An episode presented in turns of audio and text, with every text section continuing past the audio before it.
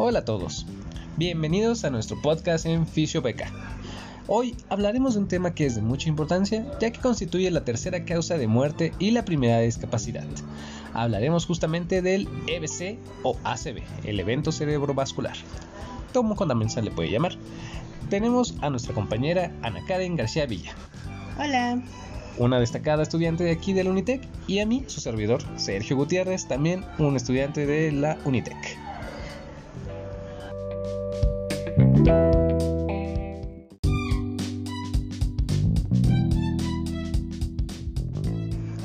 Muy bien.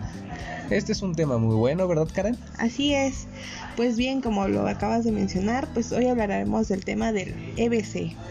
Bueno, pues es un, padecimiento potencialmente discapacitante que pues repercute negativamente en el ámbito familiar. ¿Sabías que estos pacientes tienen una alta incidencia de segundo evento? ¿En serio? Usualmente el 50% de las personas que sufren un EBC necesitan de servicios de rehabilitación ya que pues presentan un elevado nivel de limitación funcional o secuelas y los pacientes pueden desarrollar complicaciones que repercuten en un pronóstico. Wow, sí, es por eso que es de suma importancia la unión de un equipo interdisciplinario en el hospital para actuar y crear un programa de atención centrado en los problemas del paciente. También, el problema de esta patología es que no solo es compleja de tratar, sino que hay un alto grado de empirismo en el manejo de eh, rehabilitaciones en los pacientes, por lo que se recomienda siempre seguir con una eh, práctica clínica con un protocolo estandarizado para mejorar su manejo. Por cierto, les recomiendo ir a visitar la biblioteca de la Unitec, ya que esta cuenta con muy buenas guías prácticas para su consulta.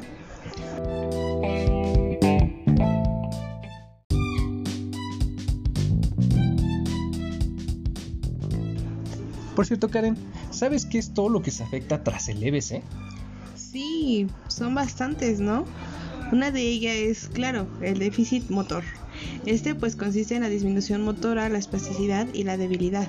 Sí, otra que te puedo también decir es la de, el déficit sensorial, o sea, la alteración o pérdida de la sensibilidad superficial, tacto, dolor y, hasta, la, temperatura. Sí, estos factores son los que hacen difícil las terapias de los pacientes ya que estos tienden a tener pues esterognosia inclusive, que es la dificultad de identificar objetos con los ojos cerrados, y hasta grafoestesia, que, es, la que es la dificultad de identificar las letras o números que se trazan en la mano. Ah, exactamente. Sí, también los pacientes pues adquieren un déficit visual, siendo en algunos casos pues que quedan con hemianopsia, que aunque no lo crean pues afectan la coordinación visomotriz y el equilibrio corporal. También desarrollan pues un déficit cognitivo dependiendo del hemisferio del cual se ha afectado. ¿Sabías que las lesiones del lado izquierdo afectan el lenguaje, gesto y la comunicación? mientras que el lado derecho presentan alteraciones de reconocimiento y de la exploración del espacio corporal y extracorporal. Exacto, sí, y sin mencionar que esto pues afecta bastante el estado de ánimo de los pacientes y hasta causa depresión durante la fase inicial del, del EBC. Bien, ahora sabes lo que pasa una vez ¿Qué sucedió un EBC? Sí. Bueno, pues sí, podemos empezar pues por dos fases del de, EBC. Para simplificarlo, pues la primera es la fase aguda, suceden dos etapas o dos fases, la hospitalaria y la poshospitalaria. Prácticamente es la fase aguda que es el manejo de las complicaciones secundarias de los pacientes en el hospital. Las complicaciones más frecuentes en esta fase pues son relacionadas con las lesiones propias del EBC como disfagia, la incontinencia urinaria, la inmovilidad, las infecciones respiratorias y urinarias. Y las úlceras por presión. Sí, las úlceras por presión. De ahí pues va a seguir la fase post-hospitalaria, en donde debemos valorar las deficiencias y reajustar o crear los programas de rehabilitación con los siguientes objetivos pues tenemos aquí que reorganizar el esquema corporal, reconstruir una motricidad eficaz y armoniosa, readaptar esfuerzos o evitar el sedentarismo, que hoy en día es muy difícil. sí, sí, sí. Por cierto, ¿y cómo identificamos un EBC? No hemos tratado ese tema. Es cierto, no, no lo hemos tocado, no hemos tocado esas características, pero bueno, pues estas suelen presentarse eh, cefaleas, que pues van a ser dolores de cabeza, acompañada con náuseas y vómitos. Depende de su localización y suele añadírsele síntomas y signos de irritación meningea y o de hipertensión intracraneal. Ok, muy bien. Ya una vez que tenemos identificado estas características de los pacientes, platiquemos de un tratamiento, por fin, fisioterapéutico. claro. bueno, pues aquí pues nuestros objetivos van a ser lograr la máxima independencia del paciente, ya sea en decúbito supino, decúbito prono, este lateral y en sedestación. Pues, ¿cómo lograrlo? claro.